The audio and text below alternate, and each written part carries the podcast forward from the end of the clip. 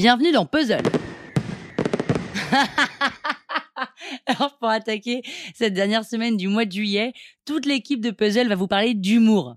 Livre d'humour, podcast d'humour, la dernière comédie à aller voir au cinéma et on aura aussi l'interview d'un humoriste. Alors chauffez bien vos mandibules parce que cette semaine vous allez vous marrer. Et moi aujourd'hui, ben, je vais vous parler d'humour. Ah, ça tombe bien. Alors j'espère que cette chronique vous fera autant rire en l'écoutant que je me suis marrée en l'écrivant. J'éclatais de rire sans raison, sans penser à rien d'autre qu'à rire.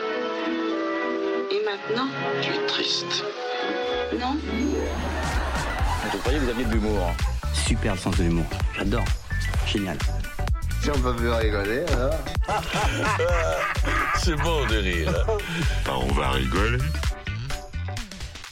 Le problème avec l'humour, c'est que si tout le monde a priori sait rigoler, personne ne rit toujours pour les mêmes choses. Mais on va quand même reprendre la base. Déjà, qu'est-ce que l'humour? Il faut savoir que le mot humour vient de l'anglais humor, qui lui-même vient du français humeur. D'où l'expression je meurs de rire. Non, rien à voir.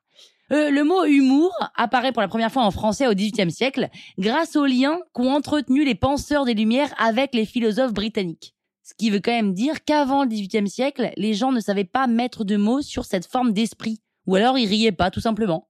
Quelle tristesse, mais quelle tristesse Bah oui, c'est hyper triste. Parce que l'humour est quand même associé au comique, à ce qui fait rire. Et il existe d'ailleurs six formes de comique. Donc on a le comique de situation, genre un type fait ses courses au supermarché et tout d'un coup, bah il se retrouve en slip parce que son Bermuda est trop grand. Hyper drôle. Le comique de mots, du genre euh, les flics arrêtent un automobiliste et lui disent alors, vous avez peur pour votre matricule?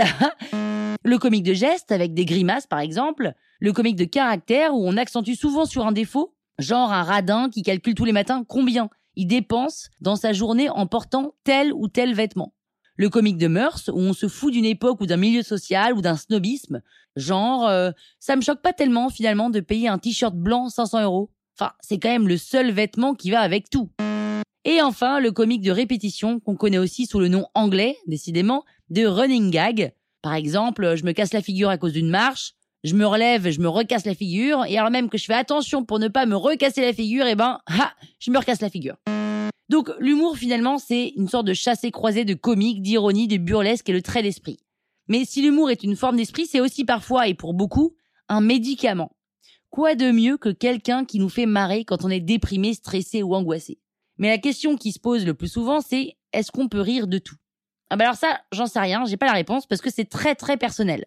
Est-ce que rire d'une situation glauque rend la situation moins glauque? Non, mais elle peut arriver à dédramatiser parce que si l'on est fataliste, rien n'est grave finalement, tant qu'on est en vie. On est sur cette terre un plus ou moins long moment, et est-ce qu'il ne faut pas essayer d'en tirer le positif même quand des choses graves nous atteignent? Est-ce que la vie c'est pas comme un jeu vidéo dont on serait le personnage principal qui doit sauver une princesse, se battre avec des méchants ou même faire la guerre?